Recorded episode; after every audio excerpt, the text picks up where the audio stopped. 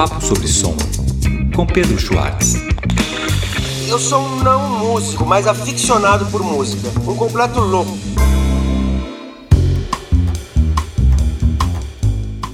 Olá, galera! Boa tarde, boa tarde. Bem-vindos a mais um podcast de um papo sobre som. Hoje a gente vai falar de uma canção icônica, icônica. Foi uma das canções mais importantes da, da, né, da luta pelos direitos civis. E ela, ela, ela, ela foi justamente importante porque ela foi gravada na voz de uma lenda icônica, uma das maiores cantoras do jazz e uma das maiores cantoras de todos os tempos, que é a grande Billie Holiday. E a gente vai contar um pouco dessa história aí, que é muito, muito interessante. É, a gente está fazendo um podcast mais dessa, dessa sessão de. Né, que aborda temas, né, não exatamente reviews sobre álbuns ou coisas assim. E é isso, eu tinha prometido aquele podcast sobre, é, sobre né, músicas é, que falam da, da problemática né, da, é, de poli, da, da, polícia, né, do, de autoritarismo policial é, e tudo mais, mas eu ainda não fiz, eu vou fazer, eu vou fazer. Vamos, vamos começar aqui. Árvores do sul dão uma fruta estranha, sangue nas folhas e sangue nas raízes, corpos negros balançando na brisa do sul, frutas estranhas penduradas nos álamos. Cena pastoril do heróico sul, os olhos inchados e a boca torcida, perfume de magnólias, doce e fresco, e de repente o cheiro de carne queimada. Aqui está a fruta para os corvos puxarem para a chuva recolher, para o vento sugar, para o sol apodrecer, para a árvore pingar. Aqui está a estranha e amarga colheita.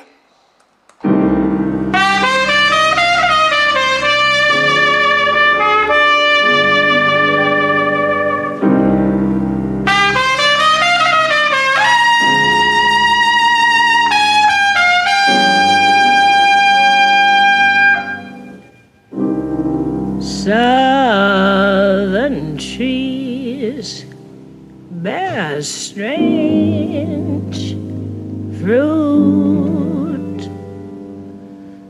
blood on the leaves and blood at the root, black bodies swinging in the southern breeze.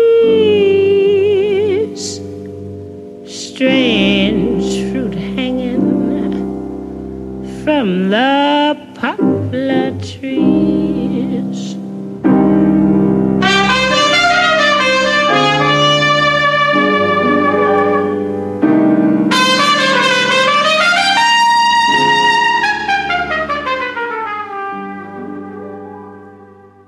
Na voz de Billie Holiday em 1939, essa icônica canção e poema de três estrofes de um professor judeu-americano e compositor filiado ao Partido Comunista, Abel Meropol, que usava o pseudônimo de Louis Allen, ganhou destaque como uma das, das, maiores bofetadas contra o racismo, né? Foi a canção modelo que inspirou praticamente boa parte das canções de protesto americanas que vieram depois. A primeira versão da canção foi na voz da também cantora de jazz Laura Duncan, mas foi é, Billie Holiday que de fato fez essa canção virar uma canção símbolo da luta antirracista, da luta pelos direitos civis. É, a canção se tornou tão significativa que mereceu uma bela biografia é, do jornalista David Margolick, Strange Fruit, Billie Holiday e a biografia de uma canção. Os versos da canção descrevem, através da dura e bela metáfora do fruto estranho, as práticas de linchamento, assassinato de corpos negros que eram pendurados em árvores. É, Leonard Feather, crítico importante de jazz, considera a primeira canção de protesto relevante na história da música, o primeiro clamor não emudecido contra o racismo. Mergolick, ator, autor do livro, cita como a música vivia em uma espécie de quarentena artística. Não era seguro cantá-la e mesmo nos lugares onde é, conseguiam né, é, executá-la, conseguiam cantá-la, ela, ela poderia ser recebida negativamente. Ele afirma do contraste né, entre uma, uma cantora negra que cantava com um profundo sentimento uma canção trágica de protesto, trágica, dura e triste, né? De protesto sobre é, linchamentos e, e, uma plateia branca que, que, que saía para se divertir, dar umas boas risadas, a cara, né? E ficava em choque. Billy cantou a canção em uma boate frequentada pelo meio progressista cultural de Nova York, né?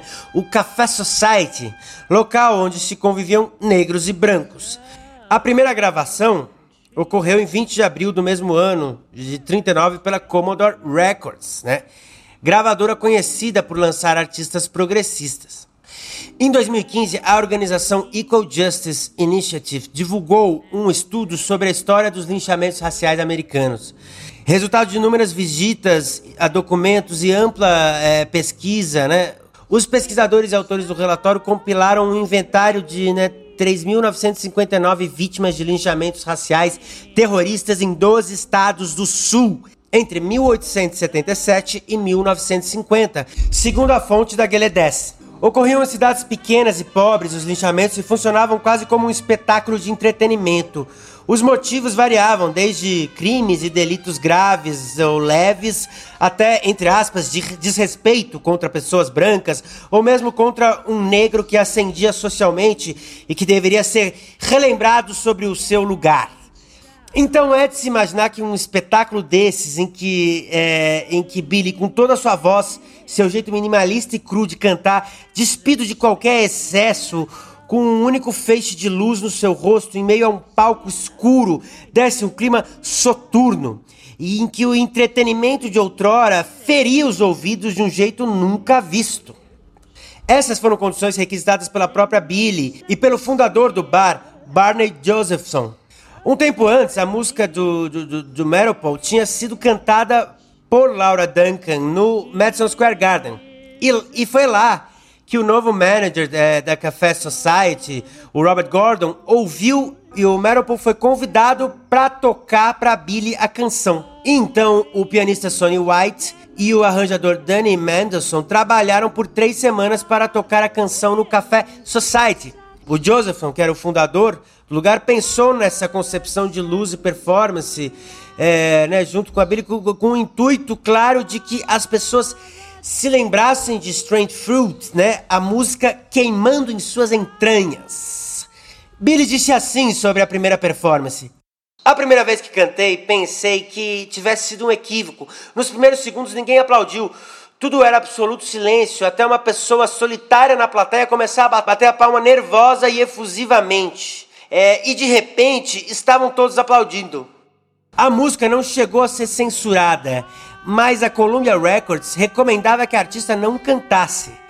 Segundo uh, o Marple, as reações eram variadas, de aplausos efusivos a plateias abandonando o show, lágrimas a comentários racistas.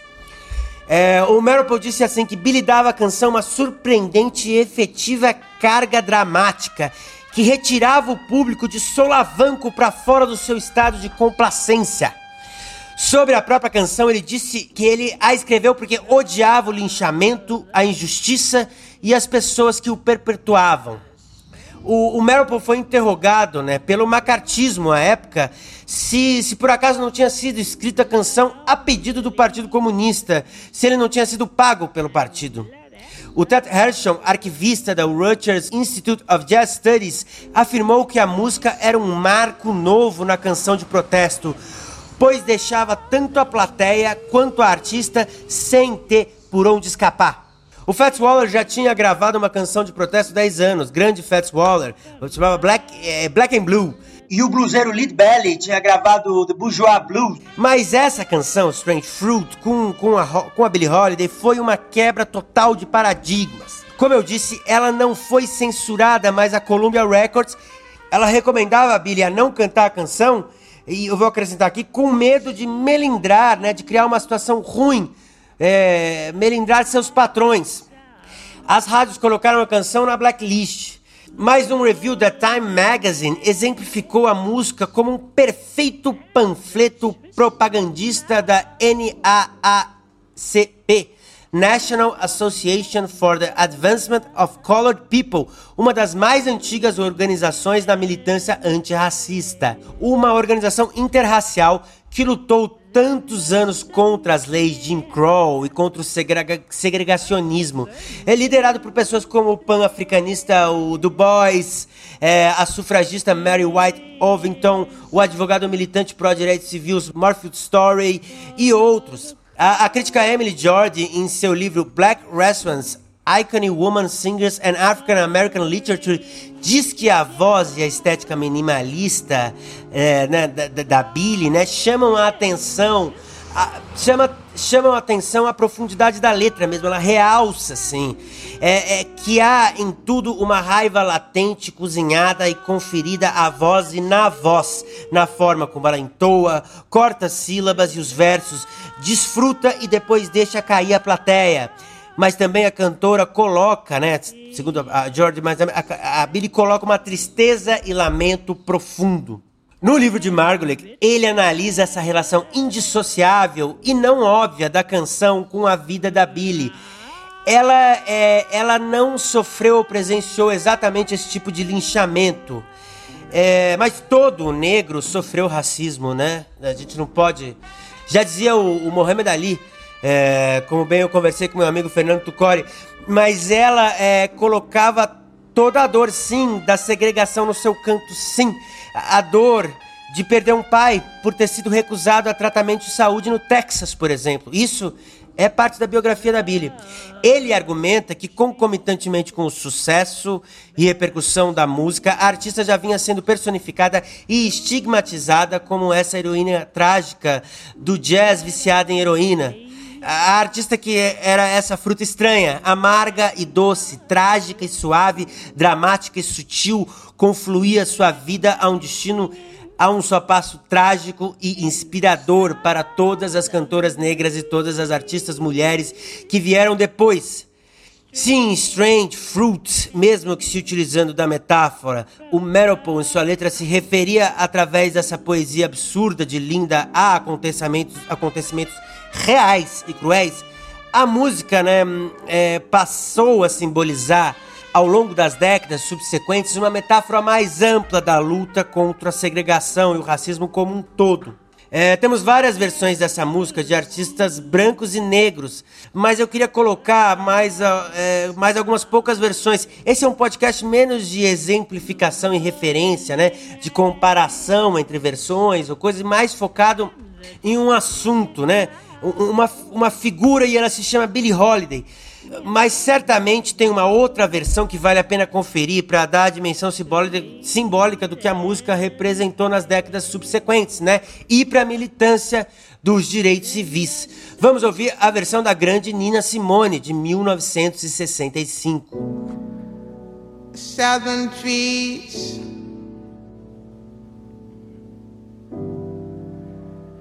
barren, strange fruit, blood on the leaves, and blood at the roots.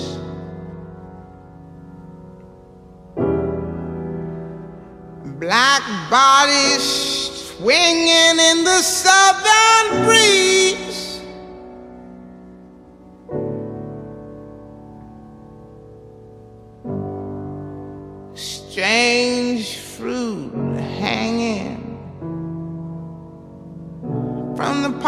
Trees.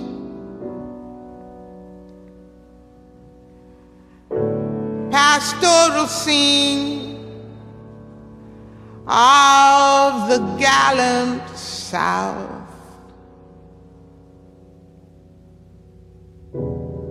Them big bulging eyes. A cantora Abbey Lincoln também tem uma versão muito bonita, vamos conferir. Southern trees bear a strange fruit, blood on the leaves and blood at the root. Back bodies swinging in the southern breeze, strange fruit hanging from the poplar tree.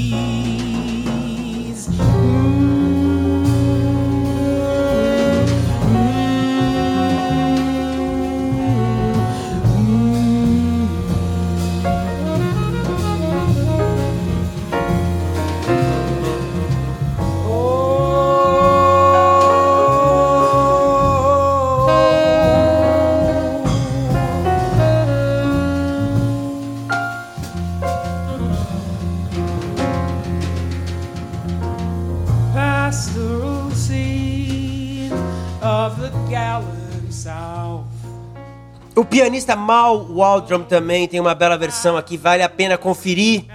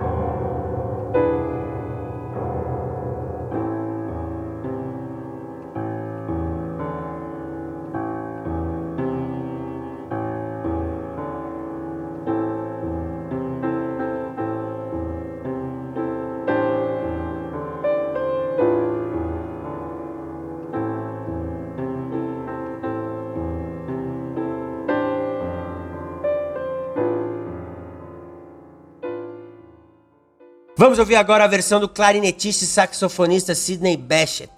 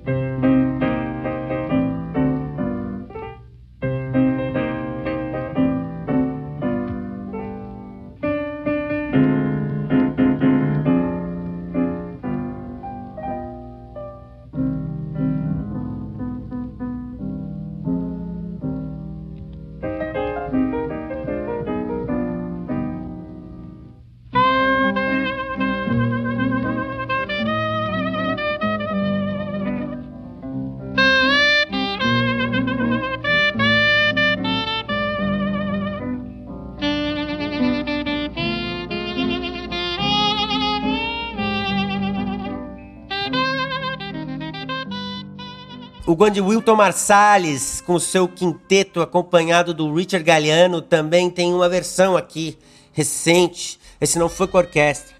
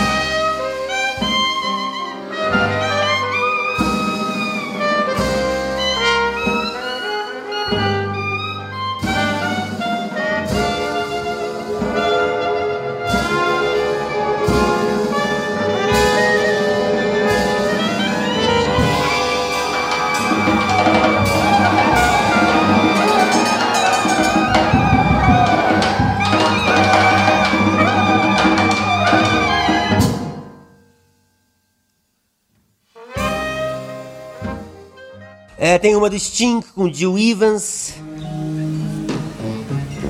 Southern trees bear strange fruit, blood on the leaves,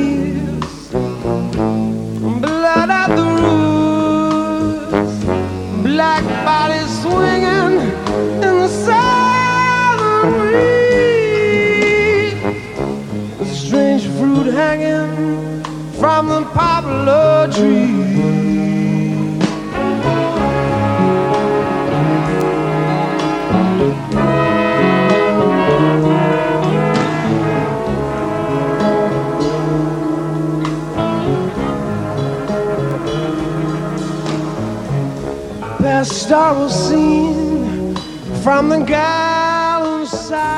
É, e por último, versões inusitadas, né? É, de bandas que partiram da cena pós-punk alternativo, gótica, neopsicodélica, né? Como o do, vou falar da versão do Cocteau Twins e da Sixty and the Benches, né? O Sting ele também, né? O Police, totalmente diferente dessas duas bandas. Ele também partiu do, do, do, do cenário do pós-punk, né? Mas ele nos anos 80 vai entrar para essa coisa jazz, world e tal. Mas assim, então tem um pouco mais a ver, né? Mas é, o, o Twins e Silks and the Benches é super inusitado.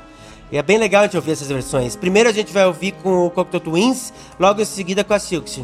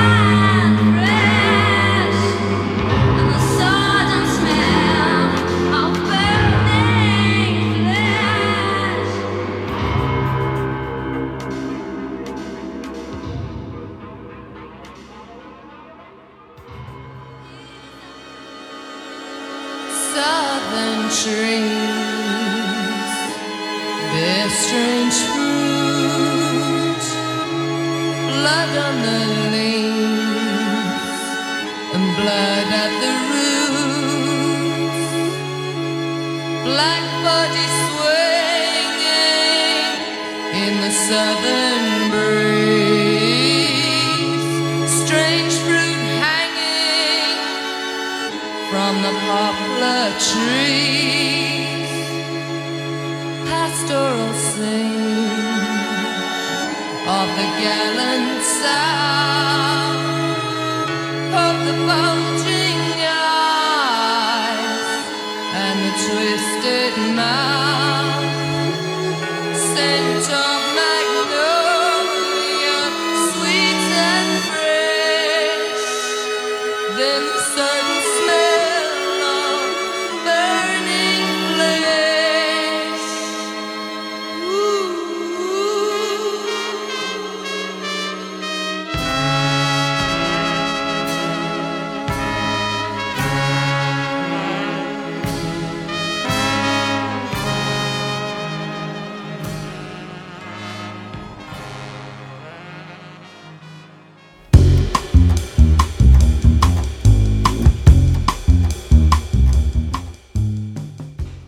Então, galera, vocês gostaram desse podcast? Eu tô todo animadão, mas esse podcast é, é triste, né?